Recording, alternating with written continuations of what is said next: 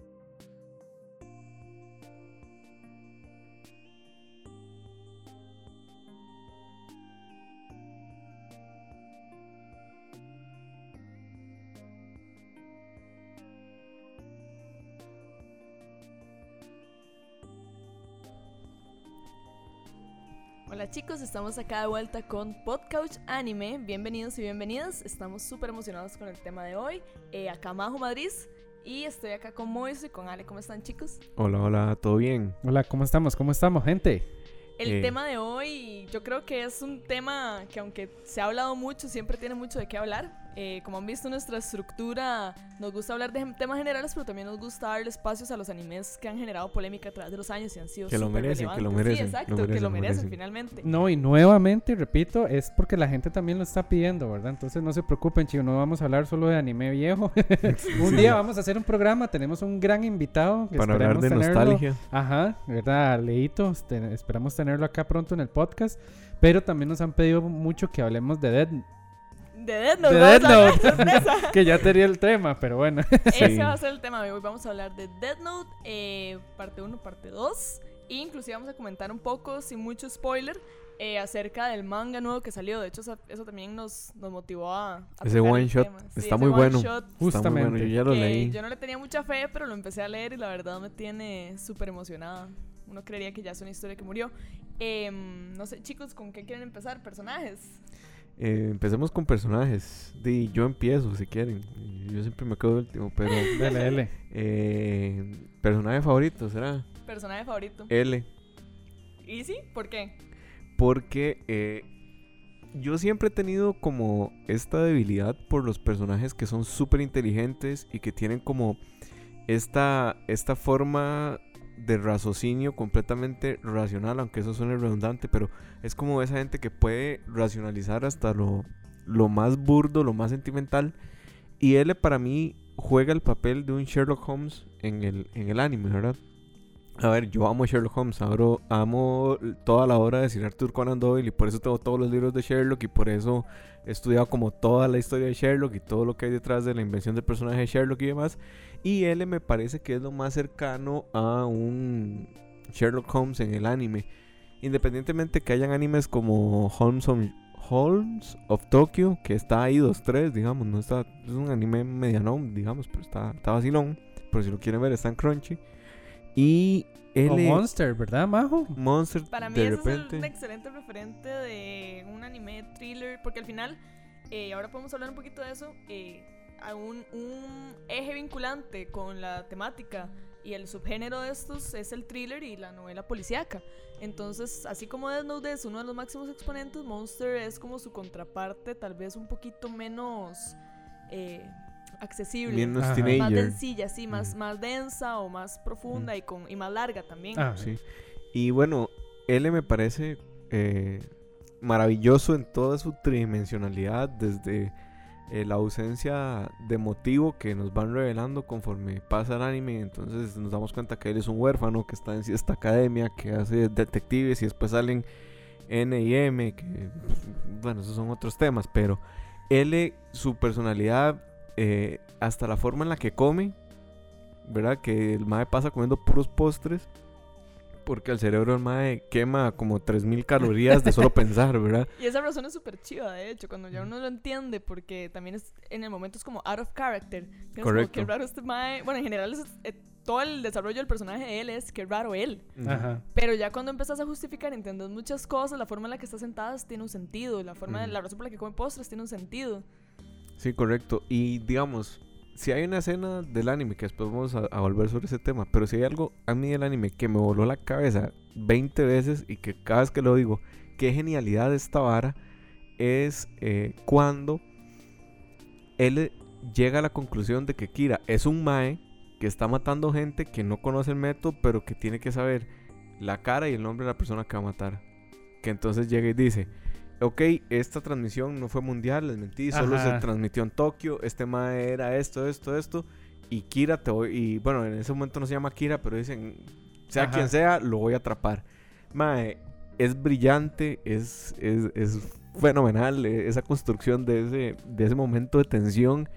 Y él engloba todas esas características de un personaje que ama lo racional y que de alguna u otra forma como que no es humano por ser tan racional. Entonces yo siempre he admirado mucho ese tipo de, de personajes. Tal vez porque siempre fui como amante de la ciencia y demás. Entonces Que lo diga el fanático de Doctor Stone. así es. Y de hecho yo hice física en el cole, curiosamente. Pero, Yo también, mae, a mí me encanta la ciencia. Fist. ¿eh? Eh, pero este... Sí, es mi personaje favorito, L. Yo, eh, un día se estaba discutiendo con Majo, que es, Como pasa a siempre. menudo, sí, Nunca ¿verdad? pasa, y qué estábamos mentirosos. viendo de que los mejores animes y no sé qué, ¿verdad? Y en- yo como que me fui pensando a la casa y yo decía, no, Dead Note es demasiado bueno, es una revolución. Yo, yo lo entiendo, ¿verdad? Pero, pero no entiendo, bueno, o sea, como que me costaba comprender por qué a Majo le gustaba tantísimo, ¿verdad? Después ella me comentaba que es parte de lo que inició con el anime y todo, ¿verdad? Después me apareció un video en Facebook que yo creo que a varios de, de nuestros escuchas le ha, le ha, tal vez lo ha visto porque está como muy viral últimamente, que dice, la gente me pregunta por qué yo veo anime, ¿verdad? Y sale justamente esa escena que acaba de decir Moisés y yo tengo que admitirlo, o sea, Death Note es una genialidad, es una estupidez, o sea, esa parte, esa parte en específico, cuando él le monta toda esa transmisión con ese tema y manda a matar a un mae que, que ya está condenado a muerte y entonces él, ni si- o sea, como, como él con su hipótesis trata de probar un montón de cosas al mismo tiempo con solo un evento, ¿verdad? Es una genialidad y lo más chiva es que Kira en ese momento no, no, no se echa para atrás. Yo la primera vez que lo vi yo dije, y sí, ahora sí le llegó el, el reto a, a, a Light, ¿verdad? Ya va a venir un bicho y, y- y una persona igual de, de fuerte que él y yo pensé que él se iba, que él iba a sentir miedo. Yo dije, ya en este momento son donde Kira va a decir, uy, no, me están persiguiendo, me están viendo y no sé qué. Y él lo que se levanta y le dice, L, yo acepto tu reto. Entonces yo creo que, que eso que acaba de decir Moiso, esa escena de él, de L en la transmisión, es como un summary muy bueno de lo que es Death Note, ¿verdad? Una genialidad. ¿Y tu personaje favorito es él? Mi personaje favorito es Kira por definitivo. Kira. Yo quería que... Ale, es la primera vez que estamos de acuerdo, no lo puedo creer. Fangirlean, fangirlean. Sí. Para las personas que nos han escuchado más de una vez, esto es un momento histórico en Podcast Sí. Anime. Y por cierto, agradecer el apoyo, todos Sí. nuestros podcouch Sí. en mes y medio que llevamos. Todos tienen para arriba 200 escuchas, entonces muchas gracias a esas 200 personas que nos escuchan y recordarles que tenemos un podcouch cine que también ha tenido mucha aceptación, entonces es Somos hermanitos. Pero bueno, dale, continúa. Sí, bueno, pues, pues yo desde el puro principio, a mí lo que me atrapó de la serie era justamente eso, ¿verdad? Porque yo siempre he tenido este, este sistema retorcido en la cabeza, que ya después uno, la misma serie se lo hace cuestionar, ¿verdad? De que, o sea, hasta cuánto, hasta cuánto es sano tener un poder absoluto, ¿verdad? Uno, siempre tiene como ese deseo de, si yo lo controlara, si yo fuera presidente, ¿verdad? Si yo fuera el alcalde el municipal, no sé qué, uno siempre tiene eso, yo haría las cosas bien diferente y no sé qué, y este, Kira de, eh, tiene esta idea de, de- de- de limpiar a la gente en un principio, ¿verdad? Ya después el, el poder lo absorbe. Pero en un principio tiene este set de limpieza y yo decía, esto es lo que hay que hacer en este mundo, esto es lo que hace falta, ¿verdad? Eh, y me gustaba mucho como, como que también fuera el personaje que lo estaban persiguiendo y él hacía un montón de cosas para, para, para evitarlo. Y además también el momento en donde ese, él se autoborra la memoria, fue puchica, no, qué, qué, qué personaje más brutal. No, o y, sea, y este tipo es un obsesivo desde el momento en el que recibe la libreta. Ajá. El Mae hace, urde todo este plan de, Mae, si yo tengo esta hora que es como megatones, así, megatones nucleares. Ajá. Y tengo que hacer lo que yo quiero hacer, pero que no me agarren. Y entonces empiezo a decir el plan de que si alguien llega y... y, y- y- La gaveta, la la gaveta. gaveta con y una met- mina. Mete, mete la mina en el lapicero, que, que si no mete la mina en el lapicero explota el, el escritorio, que tiene cierta cantidad de nitroglicerina para no causar daños, pero sí para quemar la libreta, Ajá. ¿verdad? Entonces, ma, es un tipo que es obsesivo, igual que él, pero y, los dos usan su inteligencia para otra cosa, ¿verdad? Al final. Ujú. A mí lo que me pasa mucho con Death Note, y ahora Ale justamente lo comentaba porque es una conversación que yo saco mucho a flote, es que yo soy una persona que más allá de que amo el anime, amo las historias, y amo las buenas historias, y amo los thrillers. Entonces, para mí, en el momento en el que empecé a ver Death Note, yo sentí que se me abrió el tercer ojo y yo decía, ¿cómo es que allá sí. afuera hay historias tan complejas, tan inteligentes? Y yo siento que algo que pasa, o el efecto, yo le llamo el efecto Death Note, y es muy similar al efecto Game of Thrones, que es no hay duda que todos los que vimos Death Note sabemos que es una serie excelente, pero como las opiniones están tan divididas por la calidad del final y de la segunda Ajá. temporada, eh, en, el, en el- la memoria colectiva no está glorificada como lo está Full Metal Alchemist o como lo está Evangelion, por ejemplo. Ujú. Es que Yo siento que Death Note debería estar a la par de esas dos series, bueno, de esos, de esos dos animes, pero sí hay demasiadas opiniones divididas de que en el momento en el que, spoilers ahead, por si no han visto Death Note, en el momento en el que se Sí, muere ya, ya L, nos cagaron por Sí, hacer exacto. spoilers de 7 años, pero bueno, Death Note tiene 10. Por cierto, estamos hablando de Note, probablemente tiremos spoilers, sorpresa. No, eh, lo que sí voy a hacer aclaración es que no van a haber full spoilers, pero sí probablemente hayan leves spoilers del one shot que salió. pero al puro final. al sí, al puro puro final. ahí, Ahí sí, vamos a si avisar. gustan, pausan un toquecito, leen la mitad del one shot. El one shot se lo pueden leer en 15 minutos. De hecho, sí, sí, sí. Y está- les advertimos antes también. Pero sí, o sea, en el- siempre está esta opinión de que en el momento en el que se muere L, eh, ya la serie va en picada. Pero es un poco, a mí me parece un poco injusto crucificar la obra de arte que nos dio los primeros 10, 15 episodios de Death Note versus tal vez que a vos no te parece o no te gustó lo que pasó después. Partiendo de ahí, a mí me pasa con. Yo tengo opiniones muy polémicas, Ajá, como sí. siempre. Hola. Estamos haciendo el, signo de, el signo de paz y amor. Estamos Sí. haciendo en momento. Kawaii face. Eh, y bueno, mi personaje favorito eh, entre todos es Ryuk. Porque, bueno, ¿En serio? Sí. ¿Más que Kira? Sí. Wow. Digamos, yo soy ok. team. Si a mí me preguntan, ¿qué Sí, team es eso- usted? Yo soy Team Kira. Pero mi personaje favorito es Ryuk. Porque el Mae eh, es así el, el mejor ejemplo de lo que es un chaotic neutral. Él solamente estaba aburrido. Y esa premisa de que todo lo que sucede a continuación en la historia es porque yo, eh, Shinigami, estaba aburrido, me parece genial.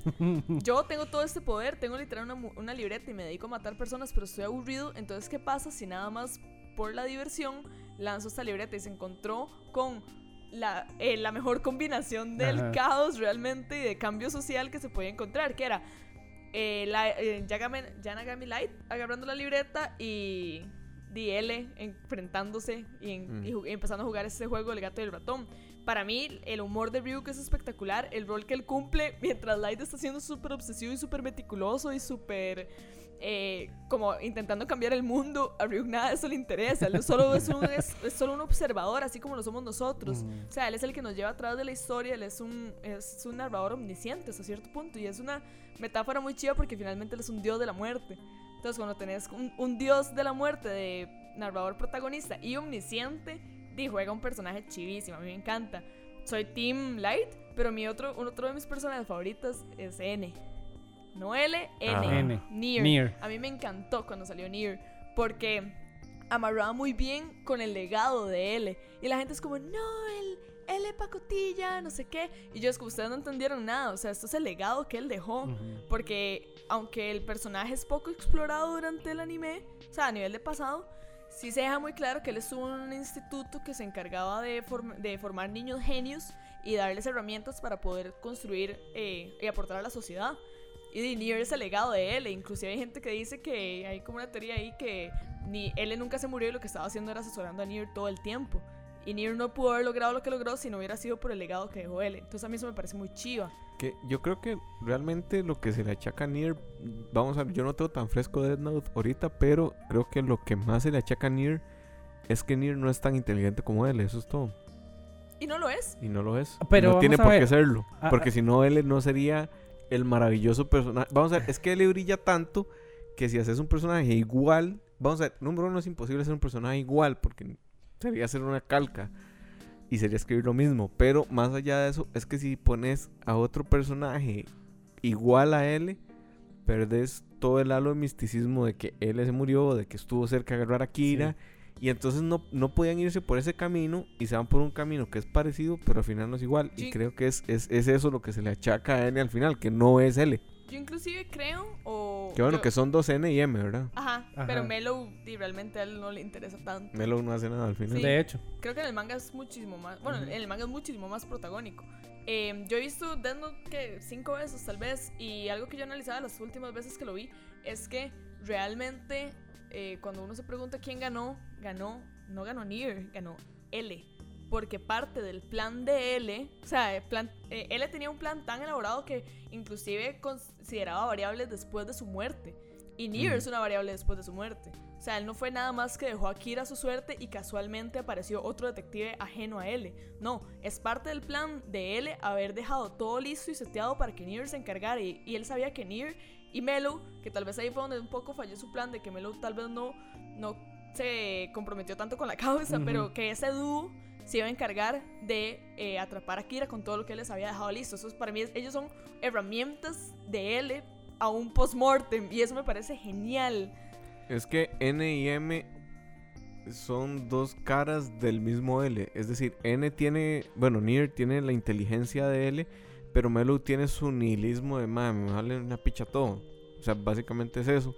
Y al final, entre los dos hacen un L. Sí, Ese es yo el asunto. ahorita que Majo comenta esto, creo, se me abre una nueva perspectiva que no la había pensado con anterioridad, que yo creo, bueno, más bien, con lo que acaba de decir Majo, siento que eh, si la serie hubiera terminado en que alguno de los dos derrota al otro, digamos como que Kira mata a él o él a Kira, como que no es tan satisfactorio porque de ahí es como lo que uno espera, ¿verdad? Es como, de sí, es lo lógico, las, las grandes potencias, ¿verdad? Ahí se matan. Entonces, más bien ahí le están dando protagonismo, ese final, como está construido, le está dando protagonismo a los dos. Le da protagonismo a Kira porque logró derrotar a- en- en- parcialmente a, a la persona que lo estaba buscando a él. O sea, se lo echó, hizo el plan este de olvidarse de todo y una cosa magnífica y lo mató. Entonces uno dice, y sí, o sea, los dos quedan como en un pedestal muy alto porque al final se mataron entre ellos mismos. No, uno no puede decir que uno es más carga que el otro. O sea, Nadie yo no puedo decir, ajá. Yo no puedo decir, man, es que por sí es que Kira siempre fue superior o él fue siempre superior, porque no es cierto, ¿verdad? Él le ganó porque lo previó, ¿verdad? Esto que, que ahorita está diciendo Majo, pero, A costa de morirse. pero, ajá, correcto, pero, pero sí, yo creo que más bien el final, ahorita que, el- que es con eso que comenta Majo, ahora me gusta más el final, porque le doy más sentido, ¿verdad? O sea, como que los dos personajes tuvieron su protagonismo y, y- no solamente, uy, sí, el, el- la espada mató al escudo y ya, sino que es una capa mucho más densa. Yo creo que la gente fue innecesariamente dura con lo que siguió después de la muerte de él porque nadie lo quiso, o sea, lo vieron pero no querían verlo. ¿A qué me refiero con esto? Que en el momento en el que matan a tu personaje Claro que sí. favorito, Ujú. ya está sesgado y todo lo que Ujú. recibís después de ahí eh, lo consideras algo malo porque ya se alejó de lo que yo quería. Entonces nadie realmente vio la segunda parte. Todos la vieron, pero nadie realmente la vio. Y nadie realmente se dio la oportunidad de entender hacia dónde iba la segunda parte. La segunda parte tiene momentos que a mí me parecen espectaculares, súper emocionantes y un final en donde Kira es el artífice de su propia destrucción. Y eh, todo, el, todo el aspecto o todo este doble personaje y esta, y esta doble personalidad que tiene que construir Kira para ser su propio cazador en el momento en el que él se infiltra en la policía para trabajar con su papá, porque finalmente eh, Kira no es un sociópata, él quiere a su familia. A él le interesa que su familia esté bien. No, más bien, punto. más bien, Kira no es un psicópata, Ah, sí, perdón. pero sí es un sociópata. Es un, socio- es un sociópata funcional. Que de hecho, si han visto Sherlock, la serie de la BBC, hay una parte en donde, bueno, Sherlock mata a un mae, se le pega un plomazo en la jupa y dice, eh, llegan unos helicópteros y el mae es como, no, es que usted es un héroe y no sé qué. Y entonces el mae, porque, vamos a ver, spoilers, miren spoilers, este, hay un enemigo de Sherlock que lo supera en todo, así, en todo. Es un mae súper, súper bueno, súper inteligente y demás. Y entonces este mae tiene una biblioteca que es donde tiene todos sus planes urdidos y donde tiene donde va a matar a todo mundo. Entonces llega Sherlock y ya lo empiezan, empiezan a inmiscuirse en la casa y no sé qué. Y entonces el mae le dice, ¿quiere ver mi biblioteca? El mae le dice, sí. Entonces el enemigo llega, se sienta en un cuarto blanco y, y cierra los ojos y empieza con sus manos a manipular el aire como si estuviera eh, buscando un archivo. Entonces el mae le dice, usted no puede achacarme ningún crimen porque todos los datos que yo tengo y todo lo que uso yo para influir en la gente está aquí. Entonces mae le dice que, su biblioteca, que la biblioteca es la cabeza. Le dice, está Ujú. aquí. Entonces se señala la cabeza. Entonces al final, cuando Sherlock llega y, y le pone la pistola en la cabeza, entonces dice, no, es que usted es un ario. Entonces mae le dice, no, se equivocan, yo soy un sociópata funcional y le mete un balazo. es lo mismo con Kira, digamos. Kira es un sociópata funcional que este, está convencido de su verdad y su verdad es lo único que le importa y, y hacia ahí va. Algo muy interesante cuando uno analiza la obra, eh, una obra, digamos, como lo es Death Note, que en el episodio que hablábamos de Evangelium, eh, lo hablábamos también con Hideaki Anno, que mucho de lo que es Evangelium nace de las patologías que tiene Anno, de su perspectiva, de su visión de mundo. que de son bastantes y están bien documentadas todas. Exacto, y no es algo que nada, o sea, este Y no lo ha ocultado. no, no, Nunca. no, él más bien ha sido muy abierto y ha sido hasta un paladín del tema de hablemos de enfermedades mentales, eh, porque cuando uno analiza mucho Evangelion uno se da cuenta que esto viene de una mente que ve las cosas de forma diferente. Ujú. En Death Note pasa también, o sea, una obra de este tipo no sale de cualquier cabeza. Sí, sí. Y algo muy interesante que pasa con el mangaka, digamos, que creó Death Note, es que él se mueve a través de un seudónimo o se mitifica y siempre es, es como un mito urbano todo el tema del mangaka de Death Note porque se dice que, bueno, él se llama Sugomi Oda, y, pero se dice que Sugomi Oda no existe, que es un, un seudónimo eh, que se inventó otro mangaka que se llama eh, Hiroshi Gaumu. Entonces, como que está todo este misticismo acerca de que si esta persona realmente existe, nadie lo ha visto en público, usa un seudónimo y de ahí se dice que el mismo él está basado en cómo el, Ajá. vive su eh, figura pública. Entonces, como que el mangaka de nunca ha sido visto en público, se dice que el nombre es un seudónimo, nadie ha trabajado con él y se rumorea que es este otro mangaka conocido, pero nadie tiene pruebas eh, fidedignas de que eso sea así. Muy a. Exacto, muy a lo cual es muy chivo porque tal vez ya aquí estoy como sobreanalizando las cosas. Eh, a mí me pasa con Kira y me parece muy chiva el final del manga versus el final del anime de que finalmente Kira, y también pasa con Code Geass, Kira es lo que Kira representa, no es eh, No, y- Light. y, de hecho eso se explora en el manga. Y eso es chivísima. O sea, el legado que deja Kira va más allá de la muerte de quien cargaba la máscara. Así como pasa con Batman, así como lo que importa no es quién está detrás de la máscara, lo que importa es lo que la máscara representa y significa. Entonces, cuando vos construís ese seudónimo o construís ese personaje, lo que importa no es quién está detrás, que si es un mangaka famoso, que si es una chica, que si es otra persona que nadie conoce. Lo que importa es tu legado y lo que comunicas a través de eso. Y yo puedo heredarle eso a cualquier persona. Mm. O sea, yo puedo hacer que cualquier otra persona sea Kira. Y de hecho, el final del manga es muy chiva porque lo que se ve es un grupo de personas con candela subiendo la montaña que eran los seguidores de Kira, como despidiéndose de él porque finalmente aquí entra el tema que yo creo que ahora lo podemos conversar, que me parece muy chivo en Death Note, que es el tema de la moral. ¿Quién tenía la Uf, razón acá? uf. ¿Qué, uf. qué era lo correcto? O sea, realmente. Y tenemos Kira- a la persona correcta, porque aquí Moisito, ¿verdad? Es, Y es que- conocedor de Chicos, política. Es que ustedes no Y saben, pero moral aquí y estamos con Ajá. dos extremos. Sí, así, correcto. De las ajá. perspectivas morales. Yo estoy emociona- emocionadísima porque van a decir. Yo tengo mis opiniones, pero las diré al final. Pero sí, ese es como el planteamiento que vamos a explorar ahorita. ¿Qué pasa con. di, finalmente, Kira se volvió en un símbolo de la paz para mucha gente, un héroe. Y para otros era un asesino serial, simplemente. Tienes un final del manga en donde ves a cientos de personas subiendo la montaña con candelas a despedirse de su héroe, de su defensor de la justicia, mientras el resto de la ciudad tal vez está aliviada de que ya no hay un, un asesino serial allá afuera. ¿Quién estaba en lo correcto? ¿Qué era lo correcto? ¿Existe lo correcto? Sí existe, pero bueno, eso son discusiones de la ¿Vos qué antigua Grecia. Moiso? Y ya vamos a entrar en esto. Estamos ya, entrando. ya vamos sí. a entrar en esto porque voy a sacar mi socialismo totalitarista, eh, mae, Peligroso. comunista. ya Vamos- eh, está sacando una voz y un martillo, vale. este momento. Prometemos. vamos Es un chiste. A ver, los que sean de política, es un chiste. sí, sí, yo sí, sé que el molestando. comunismo va de otra cosa. Yo lo sé, yo estudié eso. Pero el chiste es la voz y el martillo. A ver, dale. No, no, y yo, ta- y también, no, o sea, yo, como me dice Herbert a mí, ¿verdad? Yo soy súper partidario del comunismo y, y me encanta tener plata para comprarme mis figuras, ¿verdad? Es que. Que- Herbert es nuestro oráculo, por ¿Verdad? no Entonces me sabían. dice, pura paja este, toda No, la plata eh, se es la gasta en Marvel. No, y es, es que al final Y vivimos te en un- encanta el eh, comunismo y yo pues, eh, el capitalismo y yo pues sí. Es que al final vivimos en un mundo del cual viviremos eternamente una contradicción, entre otras cosas. Pero Prometemos no ponernos tan densos. yo no prometo parece, ni verga, la verdad. Pero vamos a usar palabras accesibles a todo mundo, pero Nunca se han ¿Quién? quejado del vocabulario que usamos. bueno, bueno, sí, Es es, gente cierto, culta la gracias que nos chicos por escucha. escucharnos, porque Gente yo me culta. puse Son buen- densísima en el de Evangelium. Todos, todos. Era imposible no hacerlo.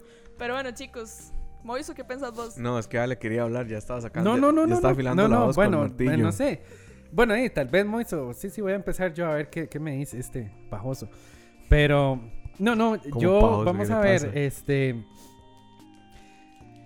Yo, lo que pasa con esto, con estos temas de, de poner control, ¿verdad? Uno, uno lo que se siente es como defraudado, ¿verdad? Por, por una sociedad que, que mm, cuando uno ve las noticias, ¿verdad? Y dicen, este tipo que fue acusado de violación y hay pruebas y todo, salió a los dos meses de la cárcel. Y entonces uno se siente defraudado, pero... eh, entonces tiene este sentimiento, ¿verdad? De decir, si yo fuera el- eh, de la justicia, eso no pasaría, ¿verdad? Y, y no haría tantos juicios de, que duran cuatro años para encerrar a una persona, que ya hay cámaras de video y no sé qué, ¿verdad? Y uno quiere como cambiar al mundo, pero, pero bueno, Moiso es, es- es una persona que me ha hecho entender como que las cosas no pueden funcionar como uno quisiera, ¿verdad? Generalmente las cosas no funcionan como uno quisiera. Ajá, pero uno tiene eso, ¿verdad? Que uno se siente defraudado eh, por, el sistema. Entonces, ya, deme el poder a mí. Y eso es lo chiva de, de, Note, que te ponen esta. Y en, re- y en realidad es un tema universal. O sea, hay algunas personas que comprenden que no es así. Y hay otras que no. Entonces, unos son Batman y el otro son el Punisher, ¿verdad? Que Batman perdona a todo el mundo. Y a, y a algunos nos da chicha de que Batman sea tan permisivo y entonces el Joker llega y se venga. Y, y entonces uno dice, pero, ya mátelo y así se acaban todos los problemas.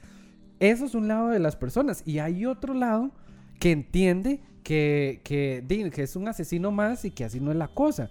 Entonces es muy chiva, es un dilema, es un, es un clásico universal este, este tipo de, de- preguntas.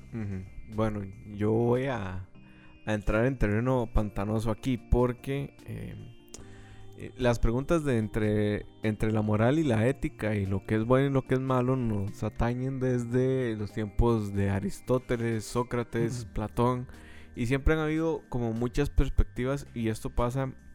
Vamos a ver, yo no voy a decir que no existe lo correcto. Hay cosas que son correctas concretamente. Vamos a ver.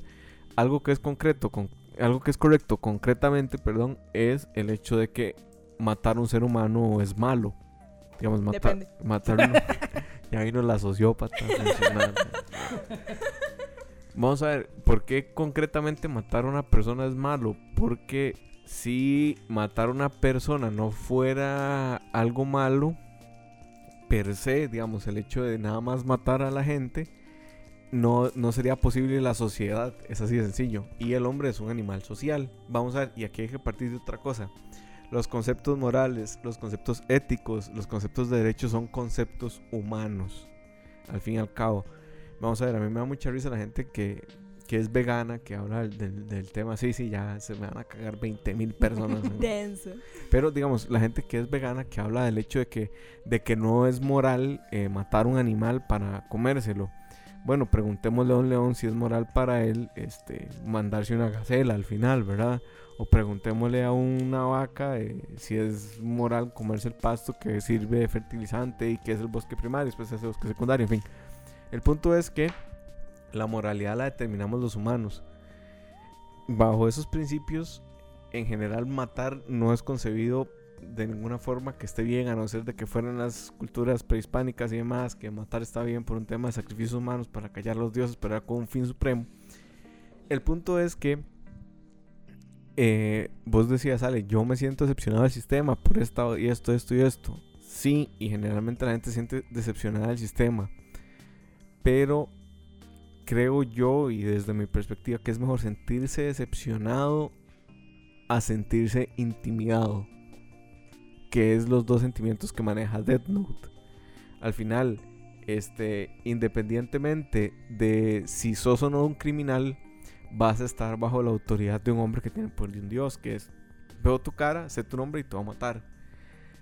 ¿Y por qué es esto? Porque es lo que yo considero que es incorrecto. Yo acabo de decir, matar está mal y Majo dijo, no, Entonces, depende, yo también dije depende. Entonces hay un consenso al que, al que nos han llevado las leyes y el sistema democrático y el sistema de las leyes que tanto amaba Rousseau, el imperio de la ley, que eh, nos lleva a determinar en una, comuni- una comunidad, en comunión básicamente, el hecho de determinar qué es bueno y qué es malo a partir del diálogo y el debate, ¿verdad? Entonces ya ahí empezás a poner filtros. ¿Cuál es el problema de poner filtros? Que también a la hora de poner filtros pones escaparates. O sea, a la hora de filtrar algo, evidentemente no puedes filtrarlo todo, porque si no caes en esta dinámica absolutista y este siempre habrá el vivillo que se pueda salir con la suya. Pero yo prefiero sentirme decepcionado, sentirme intimidado, que es la reflexión final sobre esto. ¿Quién tenía la razón? Eh, para mí particularmente no hay en, en la narrativa de Death Note alguien que tenga la razón. O sea, ni él le tenía la razón, ni Kira tenía la razón.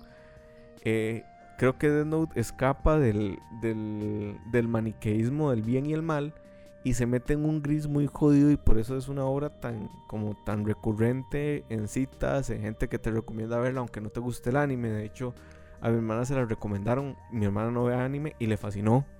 Le fascinó Death Note.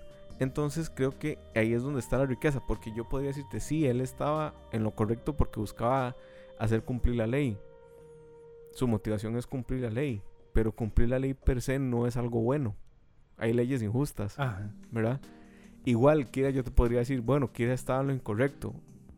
Tal vez no necesariamente. Hay gente que de repente consideraría que es mejor matar a una persona para que no le haga un mal a la sociedad y que esa persona ya desaparezca del mundo, ¿verdad? Yo soy un poquito más, digamos, de la corriente humanista de, ok, no, no hay que matarlo, hay que aislarlo de la sociedad, Ajá. que es diferente. En realidad es... Sí, prisiones versus pena de muerte, digamos. Correcto. No, y, y no solamente eso, el, el- el- la mayor decepción que da el sistema es que no solamente trata mal con eh, las personas que cometen crímenes, sino que cuando una persona ya es juzgada, a partir de ahí no hay un tratamiento. Entonces lo que hacen es únicamente aislarlo, pero la persona ahí no está aprendiendo, no está haciendo absolutamente nada, ¿verdad? O sea, nada más está aislado y en el momento en que sale es exactamente o peor que la persona que entró.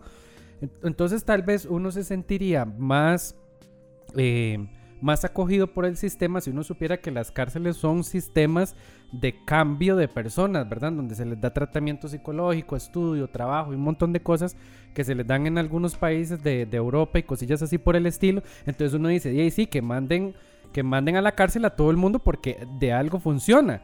Pero si los que, los que son juzgados duran cuatro años en meterlos y después duran dos años y por buen comportamiento año y medio, ya uno está harto. Entonces uno dice, agarren una etno y todo y ya maten a todo mundo.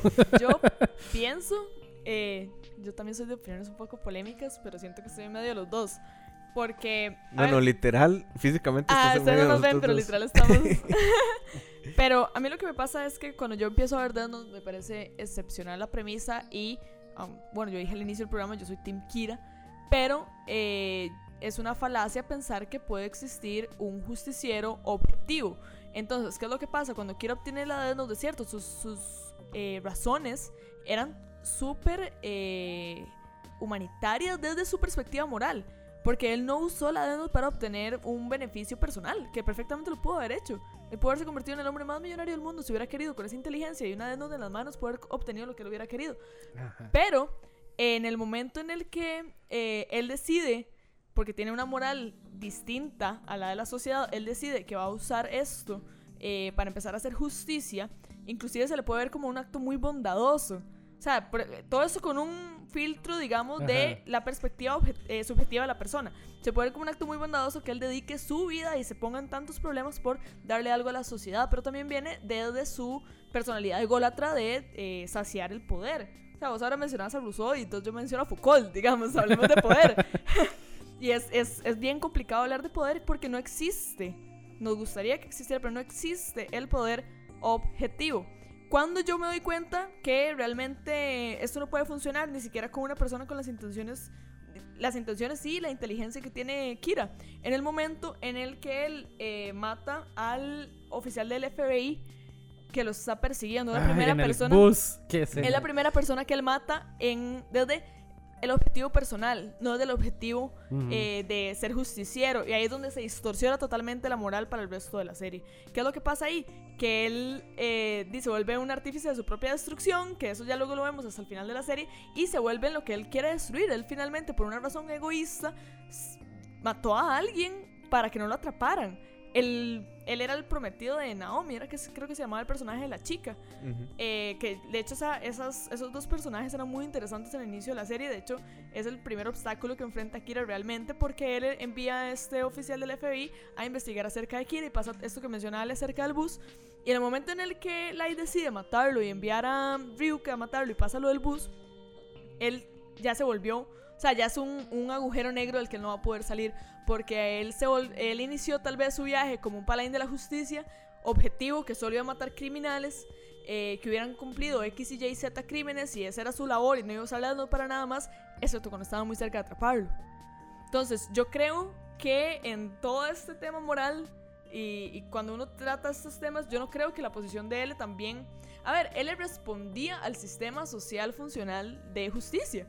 Que tenemos un sistema funcional de justicia porque si no, no seríamos una, funcional- una sociedad funcional, como mencionaba Mois. O sea, vos tenés que tener este tipo de reglas porque vos no puedes apelar a la moral de todo el mundo. Ujú. Y cuando yo digo depende, depende de la persona si merece estar viva o no, es porque creo que depende, pero ese depende es la percepción de María José Madrid, que puede ser muy diferente a la de Alejandro, que puede ser muy diferente a la de Moisés, entonces no funciona. A menos de que vos crees una computadora ajena a los sentimientos, que tome esas decisiones, que igual no se puede porque la inteligencia artificial eh, aprende del humano y está diseñada desde su creador, eh, y nada más no existe, no existe la moral perfecta, no existe la justicia perfecta, nada de esto existe y eso nos demuestra, para mí esa es la conclusión de todo esto, Ujú. eso nos demuestra Death Note es solamente un ejemplo muy largo y muy interesante y muy divertido y muy, muy inteligente de cómo nadie es bueno, ninguno de los personajes es bueno, todos son antihéroes, nadie salva a nadie. Nadie hace lo correcto. Usted puede llegar y decir, no, pero es que Kira quería justicia para la gente. Sí, excepto cuando estaba muy cerca de atraparlo. Ahí la justicia se lo olvidó. Y uno puede llegar y decir, no, es que él, él está haciendo cumplir la ley, la ley es lo que nos rige como seres humanos. Sí, Pero es cierto que el sistema judicial no estaba haciendo suficiente. O sea, la solución de Kira era muchísimo más efectiva y demuestran en la serie que la, la solución, en la existencia de Kira, hace un sistema eh, de justicia y baja la criminalidad y todo mejora a nivel social por la existencia del personaje. Entonces, ¿qué lado es el correcto? Ninguno, esa es la respuesta. Creo que Me fui right, perdón. No, no, No, está no, súper bien. Digamos, este. Y, y, y uno puede escarbar un montón de capas porque Light no solamente quería eh, mandar. a la- digamos, no, no solo quería matar a la gente que, que- que hacían cosas malas, sino que él. ¿Verdad? Y, y ya podemos ir hasta más denso de lo que acaba de decir Majo. Él quería meter miedo. ¿verdad? Él dice, si yo empiezo a matar a la gente que hace cosas malas, el mundo se arregla. Y entonces de- ya es algo malas. casi que religioso, ¿verdad? Entonces, si usted tiene Eso una figura que te está 101. viendo, ajá. Si es una figura que te está viendo y te está controlando y está diciendo que se va a ir feo, si va a hacer las cosas, ¿verdad? Está la gente dice, ustedes como adultos no funcionan, entonces hay que tratarlos como chiquitos. Y eso es lo que está haciendo Kira, ¿verdad? Está diciendo, ustedes no funcionan, yo los voy a hacer funcionar, los voy a guiar por el camino donde es, les voy a meter miedo. A nivel, perdón, a nivel religioso siempre hay dos corrientes teológicas de la construcción de Dios, que es el Dios amoroso y el Dios castigador. Ajá, ajá, correcto, ¿verdad? Y, y él, y él se siente las dos cosas, ¿verdad? Ah, ok. Pero sí, yo creo que, bueno, ahora chicos vamos a pasar a la cápsula y luego venimos con más opiniones polémicas acerca de Death Note. Esta es la recomendación de la semana de Podcouch. Publicado en febrero de 2020, el one shot de Death Note nos sitúa en los zapatos de Minoru Tanaka, joven al que después de cierto tiempo Ryuk vuelve a contactar para hacer la entrega de una nueva libreta. Escrita e ilustrada por el equipo original de la historia principal, Sugumi Oba y Takeshi Obata, este one shot nos pone a soñar con diferentes secuelas, ya que su gran escritura, los trazos limpios de los dibujos y el excelente desenlace no hace más que ser un abrebocas para este tan interesante universo. Si ya lo leíste, ¿qué te pareció? A nosotros nos encantó y solo nos queda decir The Power of Kira.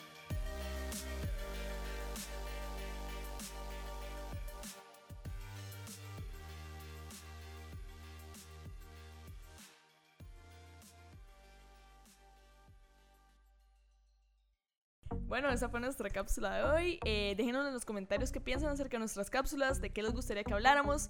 Y volviendo un poco al tema, que yo creo que Death nos da demasiado de qué hablar. Y el tema moral, nos podemos quedar aquí horas Sí. hablando del tema moral de Note y quién tenía razón y quién no. Pero yo les quería preguntar, eh, que así como lo hicimos en, otras, en otros episodios, eh, ¿cuál fue el momento que les explotó la cabeza en Note? Y eso es difícil de elegir. Yo ya lo dije, man. Bueno, el Ya. de Mois entonces es el momento en el que se devela que L eh, atrapó o setió, digamos, toda una estratagema para poder encontrar muy, muy, muy, muy, o estar muy cerca de atrapar a Kira. Es que ahí es donde te das cuenta que Death Note no es un anime normal. Sí, Ahí es yo donde- creo que sí. Ahí es ajá. donde, Sí, donde, es cierto. donde te revelan que la escritura de esta vara va a ser algo que te va a volar la cabeza. Sí y es creo que el capítulo 1 o el 2. No, No. hombre, ¿qué va? Eh, eh, en donde sale la Ajá. L, uff, como el 5, majo. Es bastante más adelante. 4 o 5 por ahí. Nuestro equipo de informática va a averiguar esto. Básicamente soy yo con un celular. Pero sí, yo creo que es ahí en donde, sí, totalmente. donde uno dice, mae, ¿qué acabo de ver? ¿Qué Sí. estoy viendo y qué voy a ver? Sí. Sí, sí. Entonces, muy- eso y, quiero ver semillas más. en uno. Exacto. Ajá. Planta semillas uno muy fuertes, la verdad. A mí me voló la jupa cuando él se quitó la memoria. Yo dije, ¿qué está? ah, O sea, de hecho pensé que la serie se iba a echar a perder. Yo dije, ya, o sea, no sé, no se les ocurrió absolutamente nada. Los escritores van a. a- a- a- ya están bateando, ya, ya, ya se les acabó la inteligencia. Con la escena de L, agarraron todas las neuronas y la, la- ya, la botaron, ya, ahora sí, Se ¿verdad? drenaron. La drenaron. ¿Y cómo recupera él la memoria? No, ah, no, es que, o sea, y que se lo mantenga uno, uno siempre en secreto, ¿verdad? Y que hasta el puro final, como buen villano, revela todo su, su, estratagema y todo. Yo estaba, pero explotando. Mm. ¿Y vos, Majo? Ese, eh, ya nuestro equipo de investigación es el episodio 5 en donde Ah, pasa sí. Ah, todo. bien, Sí, sí. ven, Pero ven, ven. el personaje de él sí aparece en paralelo, aunque ellos no tienen contacto, aparece en La paralelo. pantallita esa. eh, todo el tiempo, eh, mientras Antes de velarse, digamos, sí se sabe que él está, pers- o sea, si el personaje aparece como un perse persiguiendo a... Persecutor. Un persecutor, gracias. Ah, sí, que ellos como que medio lo mencionan los, los jefes de Los policía. jefes de policía Sí, saben que que hay dicen un que alguien- hay una persona que ya está investigando ahí detrás y no sé qué. El momento que a mí me explotó la cabeza es el mismo que el de Ale. Eh, cuando, es- pero más que, más que cuando él se borra la memoria, es cuando explican el intercambio de las Death Notes. Ajá. O sea, cuando vos Que sí, empezás- vamos a ver, si ustedes ahí no están poniendo atención, están en el celular, no Ah, van a sí, tener no. una verga. Tienen que ponerle mucho cuidado a esa parte. Yo una Es vez muy, muy en, importante. en un artículo o en un episodio de algo, no me acuerdo. En podcast, eh, no, en, en postcréditos. postcréditos, creo que fue, yo mencionaba que eh, hablábamos de qué importante es que esta serie se está empezando a llegar a Netflix porque hacen más accesible el anime a las personas. No vean la película. No vean la película, uy, no vean la película, por favor. Lo único bueno de esa película es William Dafoe. Nada es bueno en esa película, ni siquiera Willem Dafoe. Sí, yo creo que no. amo a Willem Dafoe. Eh, pero lo que pasaba, eh, yo decía es que muchas veces el hecho de hacer las cosas accesibles es que la gente no las consuma como debería. Y la gente tiene mucho la maña de poner cosas de fondo. Y a mí me Ajá. parece una falta de respeto a la hora de los creadores de cualquier cosa, aunque sea 31 minutos. A mí me parece una falta de respeto que vos pongas cosas de fondo mientras estás revisando tu celular. Y luego salgas a decir que no es algo bueno, porque no entendiste nada. Ajá. O sea, usted no puede ver Death Note con un celular en la mano porque, eh, a ver, no es la cosa más compleja del mundo, creo que todo lo que lo vimos lo entendimos, pero sí hay que ponerle mucha atención porque si no te vas a perder. Igual la serie eventualmente te va a recapitular y te va a explicar o se va a detener a sobrehilar sobre algo, pero para mí esa parte, digamos, en la que se explica, porque como dice Ale, hay un momento en el que tenés a Misa Misa sentada en una silla enfrente de cámaras 24/7 amarrada en donde no puede ir al baño, en donde está vigilada al 100% porque la están casi que extorsionando para que ella confiese porque la consideran el segundo Kira, que eh, lo era, Ajá. y Pero tiene- ella no se acordaba de nada. pero ella no se acordaba de nada y tenés a Light en una celda rogándole al papá que por favor lo saque ahí porque él no está entendiendo lo que está pasando y en el instante en el que ya confían en Light y le dan la Death Note y él la toca y tiene esta regresión en donde Sí. se explica cómo él entre, renunció a la Death Note para entregarse a la misa, para hacerse poseedor de la otra Death Note y enterrar una. O sea, esa explicación a mí me pareció brillante. Es el, para mí es la máxima de, durante toda la serie, aún más que la, lo que hizo él al inicio para poder acercarse a lo que era Kira. A mí me parece así la máximo eh, showcase de inteligencia de la serie. Para mí ese fue así top 1 planes que hubo en, en Death Note. Y otro de mis momentos favoritos, que aunque es muy raro, o sea, porque no es sorprendente, pero me encantó y fue lo que a mí me hizo ver que era este iba a convertirse en una de mis series favoritas, es el partido de tenis entre ellos. Ah, sí. Buenísimo. Qué Yo siempre bonito. se lo he conversado a Majo también. Uf. Que un, en un episodio que hablábamos de las mejores peleas del anime, Ajá. inclusive lo mencionamos, que debería estar en los rankings de las mejores peleas del anime, la batalla mental que tienen Sí. Kira y él en la batalla del tenis. Para los que no ubican o no lo recuerdan, es este partido de tenis que juegan los dos, en donde cada uno se está haciendo pasar por un personaje mientras están jugando. Entonces es como, si yo le hago un revés aquí, este man va a saber que esto, no sé qué. Entonces empiezan a, contrapelear mientras están jugando tenis, como mentalmente el otro podía descubrirlo. Y eso es de fucked up. Es muy, muy bueno ese partido.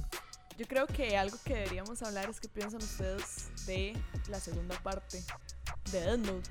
En- a partir de que se muere L, ¿qué piensan ustedes de todos los acontecimientos? Yo creo que ahí es donde están las opiniones más divididas. Yo, de la segunda parte, es que, vamos a ver, eh, yo tengo medio mala memoria.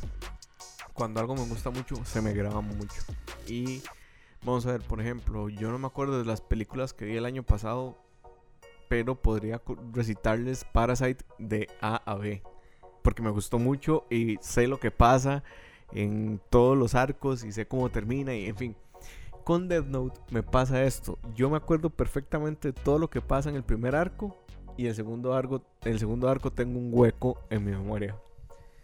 O sea, nada más recuerdo el discurso. Eso dice mucho. eh, ajá, entonces nada más recuerdo el discurso que hace Ryuk cuando anota el nombre de Light en la Death Note. Creo que esta parte de cuando se intercambian las libretas es en el segundo arco. No estoy seguro. No, No, Creo que es el final del primer arco. Correcto. Yo, Ok. creo, yo he dividido los arcos como por opening o, o el, el acontecimiento que es la muerte de L. Pero si uno lo ve por opening, eh, sí, ya aparecen en el opening Nier y Melo, aunque no son introducidos. Ujú. Pero sí, para mí el, el arco, el primer arco termina en el momento en el que se muere L. Sí, sí, de hecho que sí. Y este recuerdo que en el segundo arco aparecen eh, Nier y Mellow, que están como en un desierto, en un edificio ahí raro. Y ya, entonces, a mí el segundo arco no me pareció. Es que no es. Vamos a ver. Decae la calidad, sí. It's a fact, digamos. La calidad decae. Pero más allá de que la calidad decae, creo que es un asunto de personajes. Es un asunto de que la gente le tenía tanto cariño a él, y yo personalmente le tenía tanto cariño a él, que llegan Nier y Mellow y que son como tan sin sabor los dos, son como tan insípidos como personajes, o sea, no tienen la tridimensionalidad que tiene él, porque no la podían tener además, porque ya la serie va muy avanzada y si te pones a presentar otros dos personajes nuevos, que igual son inteligentes, pero que no son tan inteligentes como el anterior, y que igual tienen que agarrar a Kira, y vas a cagar la serie. O sea, si haces un L con Nier y con Mellow, la cagás porque le rompes el flujo que tenía la serie. Pero ahí es donde entra la disyuntiva entre, ok, que hubiera sido mejor darle más tridimensionalidad a los personajes o hacer lo que hicieron. Al final yo creo que optaron por una buena opción, por economía del tiempo y de los recursos, pero a mí me cae, me cae los personajes. La escritura es igual de buena, las situaciones son igual de complejas, Kira sigue siendo más chusísimo y demás, pero esos dos personajes a mí me hacen que caiga la calidad de la serie. Entonces, esa es mi opinión respecto a la segunda parte. Ale. Yo estaba contentísimo en esa segunda parte porque porque eh, había ganado Kira. Entonces yo dije que sí, es lo mejor, lo mató sí, él- o sea, te quiero mucho, pero no eras rival para mi Dios Kira, ¿verdad? Lo te quiero mucho, L. desde Ajá, sí, lo te quería porque ya no existes, ¿verdad? Y fuiste un digno rival, pero ya va ganando y ya nadie. Entonces, yo juraba que este. Yo juraba que él, eh, Light se iba a desaparecer a estos dos eh, energúmenos, eh, bichillos que no le llegan ni, al- ni a los talones a él. Eh, pero di, cada vez estaban más cerca, entonces me estresaba. Yo, ¿pero qué es estos chamacos? ¿En qué momento, verdad? Y es todo lo que acaba de comentar Majo, que es un legado, ¿verdad? Ellos ya pues, empezaron a agarrar de todo lo que aprendió él y de todos los escritos que dejó él y un montón de cosas y correos y no sé qué. Y entonces di, llegaban más cerca, pero yo sí tenía la fe de que Kira iba a ganar. Yo dije, ya, ya ganó y qué rico me sabe. O sea, yo disfruté porque yo pensé que iba a Ella creyó, yo, ella creyó así. yo- ajá, correcto. Ingenuamente creíste que iba a Sí, ganar yo Kira. estaba disfrutando toda la segunda temporada porque yo dije, ahora sí estos chamacos que van a probar lo que es y ya todo el mundo le va a tener miedo y lo va a respetar como el dios que es. Este, pero, pero por eso me impactó, yo creo que mucho, mu- o sea, tal vez lo que le pudo haber impactado más a cualquier otra persona o, bueno, a, tal vez a los seguidores de él, este, porque a los de Kira nos, nos impactó más o a los que pensábamos que él iba a ganar, porque jamás, o sea, yo jamás, jamás, jamás, jamás pensé que eso iba a llegar ahí. A- ahora que dice Majo, como que hay unas pequeñas pistas que yo tal vez me negué a ver de la caída de Light, ¿verdad? Eh, en, en ese momento en donde él está como en un restaurante y va a matar a alguien, ¿qué es lo que es? Que, que, que está comiendo muy feo, que está durando mucho en la fila. ¿No se acuerdan qué era? No, no, Akira, más bien. Akira, sí, Sí, la- no, no- ajá. no recuerdo, la verdad. Él, él- ¿verdad? Él, él como que como que está en un restaurante, ¿verdad? Y está harto de que no crean en él, ¿verdad? Porque ya él mata a, a L. Entonces el Kira dice, ya ahora sí, ¿verdad? Ya la gente ya sabe quién soy yo, ya van a entender que yo soy un dios aquí, me tienen que respetar, punto. Y la gente sigue en contra. Y él dice, pero ya yo les demostré cómo es la cosa. Yo no estoy matando inocentes, yo no estoy matando gente, o sea, yo solo mato gente mala, yo solo estoy trayendo orden. Eh, sea, Y entonces él no entiende, ¿verdad? Ya él está como medio frustrándose ahí. Y él en un momento está como, bueno, por favor escuchas, si, nos comentan ahí cuál es el momento, si alguno se lo recuerda bien, bien.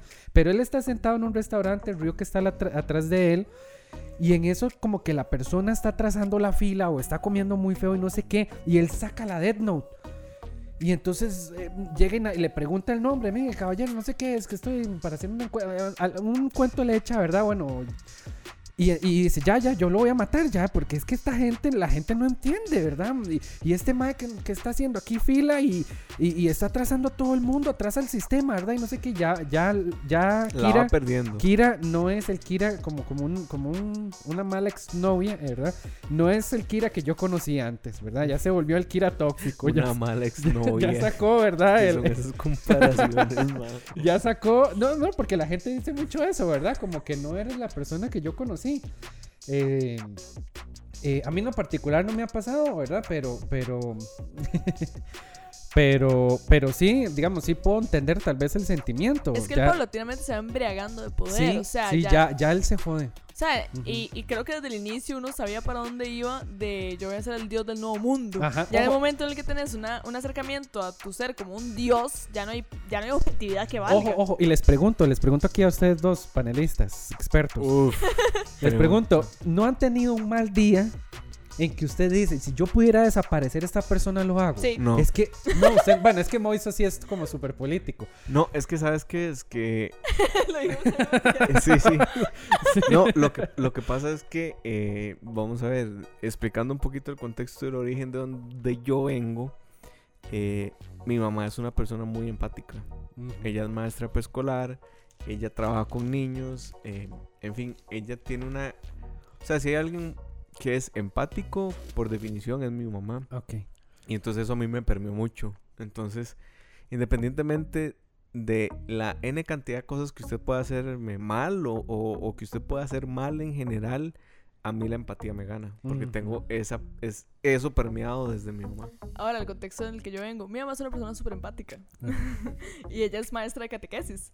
Y ella es esa persona súper benevolente. Es esa, esa sería amiguísima la mamá de Moiso. Sí, serían Ajá. mejores Es amigas. probable, tomaría un café con O sea, con de Jacomín. y Ya, harían ya volví como- esto local así Y ya. harían como manualidades para los chiquitos de la reunión del día. O sea, mi Ajá. mamá es súper así, pero yo más bien lo que desarrollé fue una resistencia porque mi mamá es una persona tan linda y tan benevolente con todo mundo que yo he visto como muchas veces la gente le pasa por encima. Ajá. Y como muchas veces las mismas situaciones eh, la empujan a, a- a cosas que ella no quiere, pero ella en su benevolencia y su amor al prójimo le cuesta mucho eh, overcome esas situaciones. Entonces yo más bien soy todo lo contrario. Y yo sí soy, a ver, yo no creo en tal vez en desaparecer a alguien como muérase, porque yo sé Pero que van a digamos, así como no han Eh, tenido ah, ese no. pensamiento, así como en un, en un mal día, en un flashazo, y después uno dice, bueno, ya, no, soy un ver, asesino, yo- pero... no, yo, puedo, yo puedo vacilar mucho. ¿Por qué no se muere? Ese Ajá. tipo de, de- Pero son bromas. Yo nunca podría decirle como a alguien que... Ah, no, Si yo, yo fuera un como- par de segundos, como unos cinco, sí, me lo imagino No, no. Yo en un parlamento, yo en un parlamento votaría por pena de muerte, así de. Así, indudablemente. Y, Porque yo creo que hay cosas que son imperdonables. Amiga de Juan Diego Castro. Sí. aquí, man. No, wow, no. Pero es que yo sí creo que hay cosas imperdonables, digamos. Yo creo que como no hay un sistema, como no hay una cárcel en que reforma a la gente, entonces hay que matarla ya. Si hubiera una- un sistema Radicales. reformatorio, ¿sí? Entonces, polémicas, sí, chicas. ¿verdad? Y aquí Moisés ya ahorita nos va a pegar, pero... No, no, no. No, no, yo, yo respeto su opinión equivocada.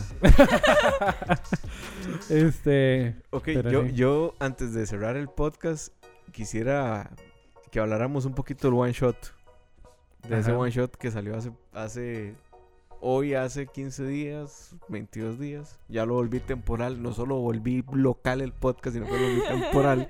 Pero bueno, este one shot eh, lo escriben por el 20 aniversario, creo que es. Correcto. de hecho, esa es la... La razón.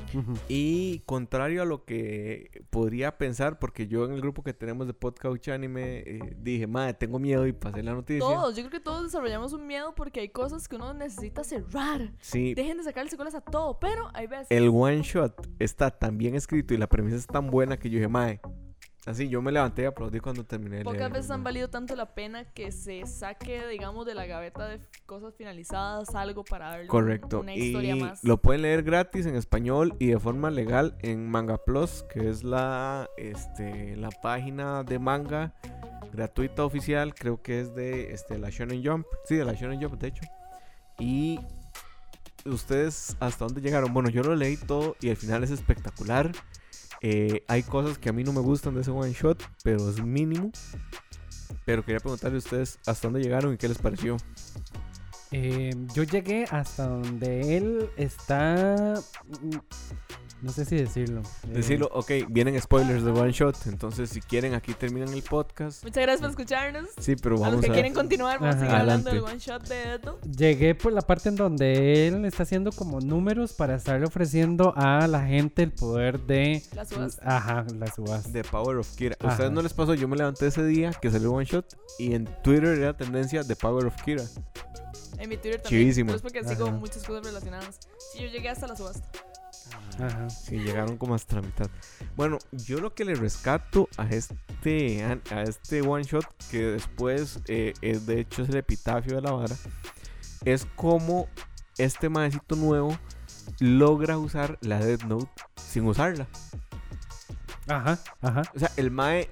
O sea, los escritores no se fueron por la salida fácil de. Ah, es que eh, Light y Misamisa tuvieron un hijo antes de que se muriera Misamisa. Y entonces el hijo. No, Mae. Esa era la salida fácil. En cambio, hicieron una vara mucho más inteligente y difícil de agarrar. Que era irse por la tangente. Y era usar la Death Note como un arma, como lo que es. Y no usarla para matar. Usarla para venderla. Y al final a mí me, me dejó muy satisfecho porque es una vara muy actual lo que hacen. Y las, la forma en la que justifican todo, cómo Ryuk va a la televisión y pone el rótulo de la subasta. O sea, cómo eso está también justificado en el contexto actual. O sea, si el man hubiera salido con la Death Note, eh, lo agarraban en 3, 2, 1, ¿verdad? Y cómo prueban el asunto de mover el, el Shinigami fuera del, del O sea, todo está muy bien pensado y lo amo. Amo el final, es una pichudez de final. Uy, qué emocionante. Pero este quiero saber ustedes qué opinan, si les Yo- gustó lo que hasta donde llegaron o qué. Pienso, a mí me parece que a nivel de premisa, como dice Moiso, a mí me encantó que, a ver, lo que, que básicamente, básicamente lo que hemos hablado todo el episodio. Eh, Light era un caso especial. O sea, el hecho de que él decidiera usar una Death Note que le cayó del cielo para fines no egoístas Literal. en una primera instancia eh, es algo que no pasa, es algo excepcional. Entonces, volver a crear un justiciero no tenía sentido, volver a, a crear a alguien con el legado de Kira no tenía sentido. Crearon a alguien como cualquiera de nosotros que hubiera hecho lo que hubiera hecho. Yo voy a aprovecharme de esto para tener un beneficio personal. Y eso a mí me parece excelente. No porque las personas deberíamos buscar beneficios personales con este tipo de cosas, sino porque es real. Es real, la mayoría de nosotros, aunque queramos jugar de Kiras y Ls y de que vamos a cambiar el mundo, no lo haríamos. Agarraríamos la Death Note para en momentos muy específicos de nuestra vida salir con la nuestra y volvernos millonarios de alguna forma. O sea, no hay que ser hipócritas. Entonces yo creo que el personaje logra de una forma extremadamente inteligente eh, salirse, o sea, sacar profit o sacar beneficio de, de esta situación que le pasó, que es, ok, me cayó esto del cielo, ¿qué puedo ganar yo?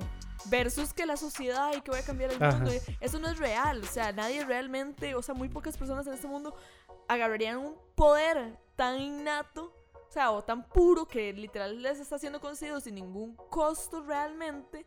Versus el hecho de que no van ni al cielo ni al infierno, pero eso es una vara muy poco tangible. Versus que a usted le digan, si usted usa no pierde un brazo.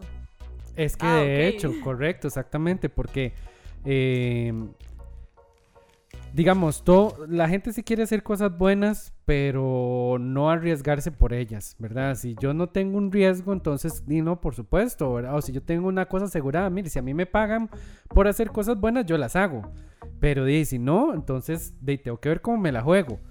Y, y es muy, muy, muy lo que dice Majo, ¿verdad? Es muy humano, es, es, es, es lo que cualquiera haría, definitivamente. O sea, es lo que cualquiera haría y, y lo que cualquiera haría si se encuentra una maleta con, con secretos de alguien o con millones de dólares o con cosas así por el estilo. Difícilmente los, los iría a devolver. Sí. Yo creo que hasta acá llegamos con el episodio de hoy de Death Note. Sí. No sé si nos pusimos muy polémicos, nos encanta la polémica. Nos encanta. Si Em, les gusta, compartan el podcast. Sí, tenemos otros episodios para las personas que nos escuchan por primera vez. Tenemos otros episodios, hemos hablado de Full Metal, de Evangelion, mejores peleas, mejores openings. Recomendaciones de Netflix. Netflix. Sí, tenemos varios episodios. Eh, muchas gracias a los que nos siguen escuchando. Eh, muchas gracias por los números que estamos obteniendo. Estamos súper felices. Y por favor, déjenos en los comentarios eh, todo lo que piensan que estamos equivocados y y de qué más les gustaría que habláramos. Sí. Ah, bueno, y Ale, ¿cómo se llama el opening que pusimos al principio? ¿Cómo era la canción? Esta canción, la que pusimos al principio, se llama Alumina, que es el ending de Dead Note chivísima. Y bueno, el opening también es genial. Y el tarrito del, del segundo opening también, por si son más metalerillos por ahí. Pero bueno, en realidad también algo muy chiva de Dead Note es la música. Entonces, bueno. Eso les iba a decir, toda la banda sonora de Death Note es súper embriagante. La canción, el, el L-Team se llama, la canción de él es, es espectacular. Entonces, Que se si escuchaban ringtones cuando Sí. apenas habían salido los primeros Nokias, ¿verdad? Era Uf. chivísima. Por si Uf. quieren poner nostálgicos. Cuando no quedara algo. Ajá. Por si quieren poner nostálgicos, cuando terminen el podcast, eh, pueden ir a YouTube y ponerse a escuchar la banda sonora de Note. Muchísimas gracias por acompañarnos en el episodio de hoy.